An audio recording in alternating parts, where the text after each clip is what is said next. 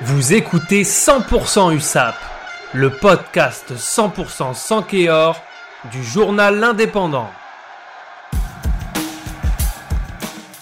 Hier soir à Aimé Giral s'est terminée la fin de la saison régulière de Pro D2 pour l'USAP avec la 30e journée de championnat.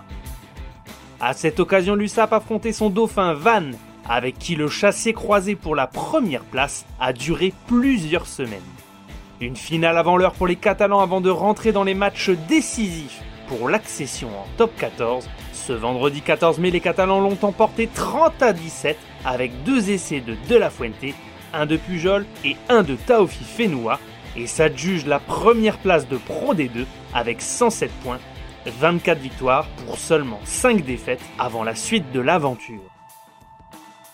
Dès le 30 mai prochain, les Catalans rentreront dans le Money Time, la période où chaque instant sera décisive, puisqu'il s'agit de la date où se jouera leur demi-finale contre Oyonnax ou Colomiers.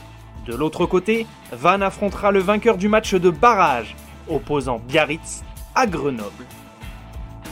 Il ne reste plus qu'un seul match aux Catalans sur la route qui les mènera au GGL Stadium de Montpellier.